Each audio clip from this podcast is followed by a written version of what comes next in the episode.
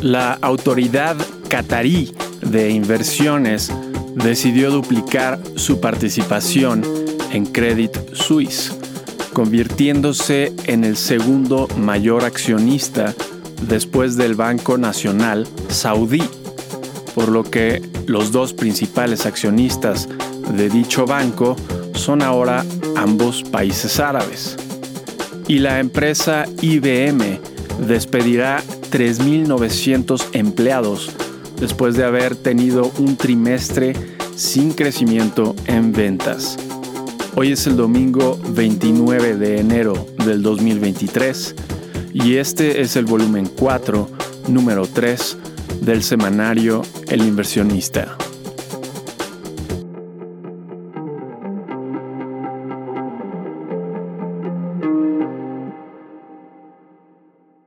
Esta semana los mercados emergentes de deuda y de capital atrajeron 1.1 miles de millones de dólares por día en términos netos, de acuerdo con datos del Instituto Internacional de Finanzas. Es uno de los mayores valores registrados en la historia reciente, sin duda debido al cambio en el sentimiento de los inversionistas.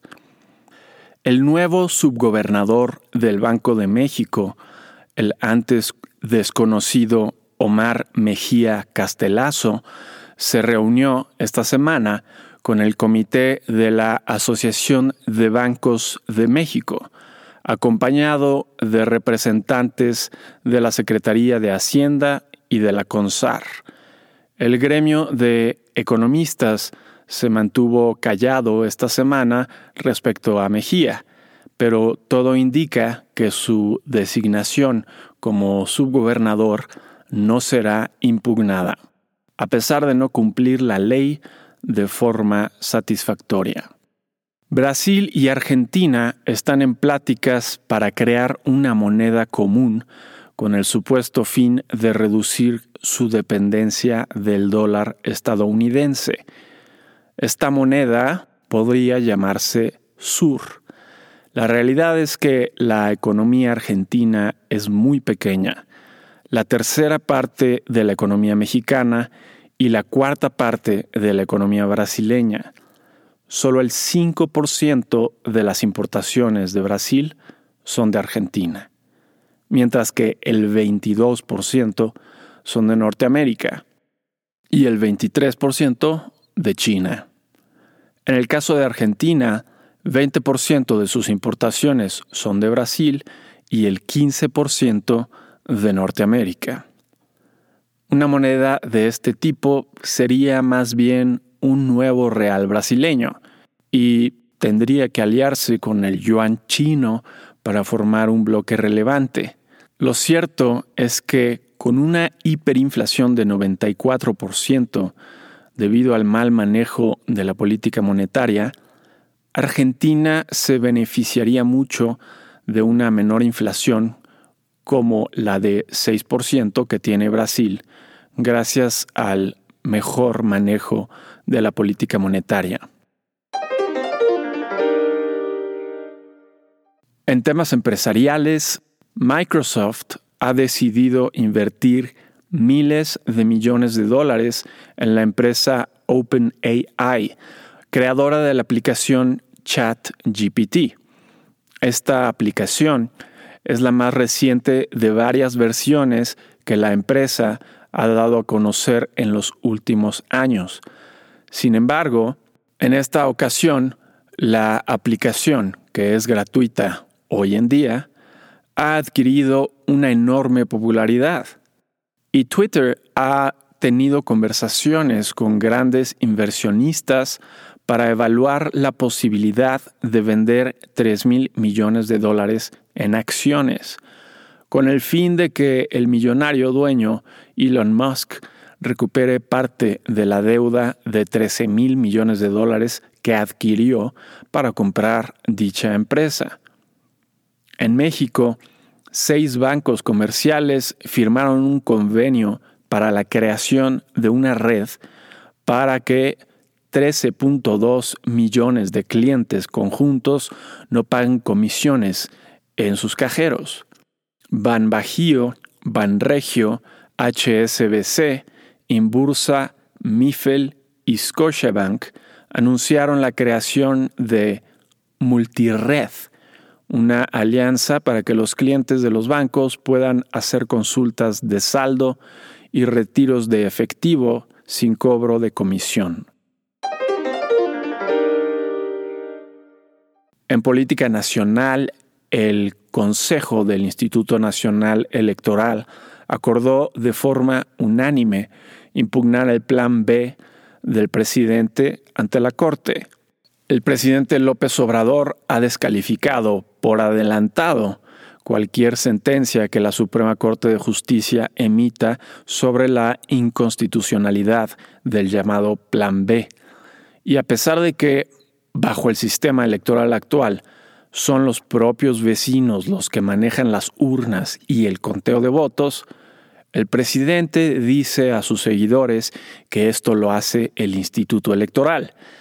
También ha tratado de convencer a sus seguidores de que la siguiente marcha en defensa del INE, programada para el 26 de febrero, es en realidad una marcha para defender a delincuentes. El plan B permite, entre otras cosas, que las opiniones de las autoridades no sean consideradas propaganda y por lo tanto no estén sujetas a la veda electoral. Para que el Plan B se aplique en la elección presidencial del 2024, debe entrar en vigor antes del 2 de junio de este año.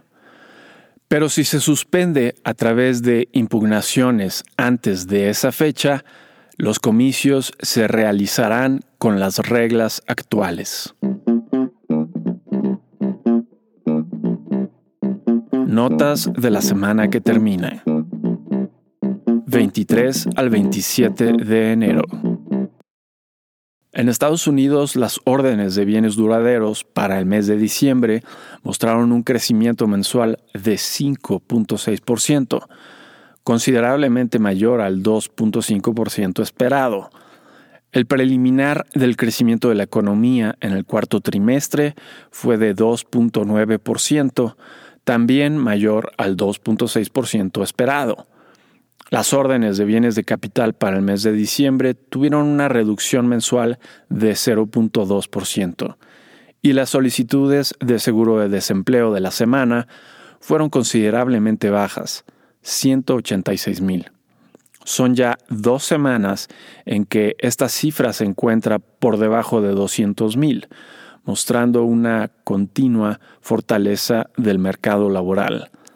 El índice de precios favorito de la Reserva Federal para el mes de diciembre mostró una inflación anual de 5%, medio punto menos que el mes previo. El ingreso personal para el mes de diciembre mostró un aumento mensual de 0.2% y el gasto personal para el mes de diciembre mostró una reducción mensual de 0.2%. El dato final de la confianza del consumidor para el mes de enero, según la Universidad de Michigan, fue de 64.9, frente al 59.7 del mes previo. En reportes de utilidades tuvimos entre otras empresas a Logitech con una sorpresa ligeramente negativa, Microsoft con una sorpresa ligeramente positiva, Johnson Johnson con una sorpresa positiva, Verizon sin sorpresa, Texas Instruments con una sorpresa positiva, General Electric con una sorpresa positiva, Tesla con una sorpresa ligeramente positiva, ATT con una sorpresa positiva, IBM sin sorpresa, Visa con una sorpresa positiva, Mastercard con una sorpresa positiva, Comcast con una sorpresa positiva Intel con una sorpresa negativa, American Express con una sorpresa negativa y Colgate Palmolive con una sorpresa ligeramente positiva. El 57% de las 224 sorpresas fueron positivas, una semana ligeramente buena en reportes de utilidades. Con respecto a la semana pasada, el índice Standard Poor's 500 de la bolsa estadounidense avanzó 1.26%. El petróleo West Texas Intermediate bajó de 81 dólares el barril a 79 dólares el barril y el oro subió de 1927 dólares la onza a 1928 dólares la onza. En México, la encuesta de empresas constructoras para el mes de noviembre mostró un aumento mensual de 2.5% en la producción. El índice global de la actividad económica para el mes de noviembre disminuyó 0.5% frente al mes previo. Para el mes de diciembre, la tasa de desempleo fue de 2.8% y la tasa de subocupación fue de 7.5%.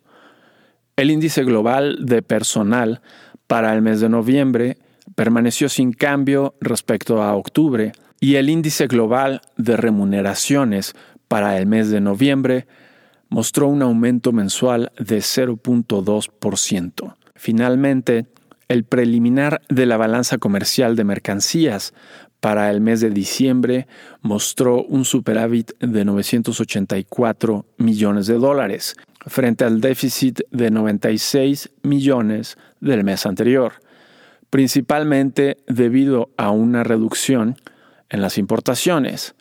Este último dato dice mucho. Las frecuentes intervenciones del gobierno en la exportación e importación de bienes y el menor ingreso de la población han reducido las compras de productos extranjeros y ello es uno de los principales factores para el menor precio del dólar.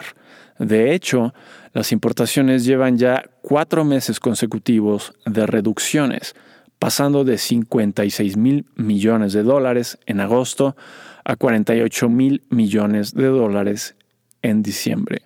Con respecto a la semana pasada, el índice de precios y cotizaciones de la Bolsa Mexicana de Valores avanzó 1.53% y el tipo de cambio bajó ligeramente de 18.86 pesos por dólar a 18.75 pesos por dólar.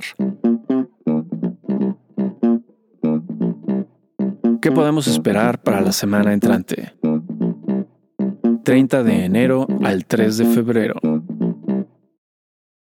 En Estados Unidos será una semana muy activa. El martes tendremos los índices de precios de casas, tanto el de la agencia federal como el de Standard Poor's, ambos para el mes de noviembre.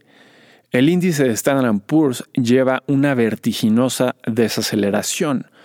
En tan solo seis meses, su crecimiento anual pasó de 21.3% a 8.6%. Se espera que en esta ocasión su crecimiento sea de 7.9%. Ese mismo día tendremos la confianza del consumidor según el Conference Board para el mes de enero. Se espera un ligero aumento dada la menor inflación. El miércoles y viernes tendremos datos del empleo para el mes de enero. El miércoles tendremos el índice de gerentes de compra del sector manufacturero para el mes de enero lleva una tendencia negativa desde noviembre del 2021 y cruzó el umbral del optimismo al pesimismo en noviembre del año pasado. Se espera un valor de 48.2. Ese mismo día tendremos las vacantes al mes de diciembre, pero el evento principal será la decisión de la Reserva Federal. Es prácticamente un hecho que el alza será de un cuarto de punto porcentual. Con ello, la tasa de referencia quedará en 4.62%. En esta ocasión no se publicarán las proyecciones de la Reserva. El viernes tendremos las nóminas no agrícolas y la tasa de desempleo, ambos para el mes de enero. Finalmente, ese mismo día tendremos el índice de gerentes de compra del sector servicios para el mes de enero. En reportes de utilidades tendremos entre otras empresas a ExxonMobil, Pfizer, McDonald's, UPS, Caterpillar, AMD, UBS, Moody's, General Motors, Meta Platforms, antes Facebook, Apple, Amazon, Google y Qualcomm.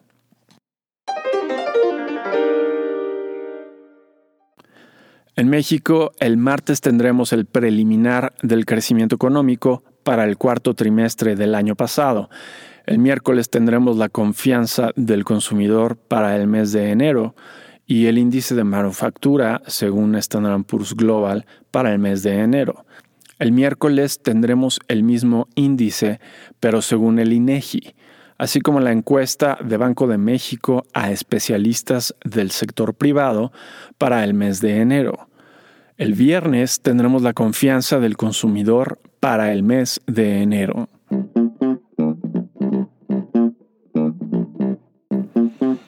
Tips. Como mencionamos en el titular de esta semana, la economía estadounidense parece haber llegado al punto de inflexión. Es momento de aumentar o mantener la posición en bolsa y aumentar un tanto la posición en acciones tecnológicas, que han estado relegadas y tienden a tener un crecimiento superior en las expansiones.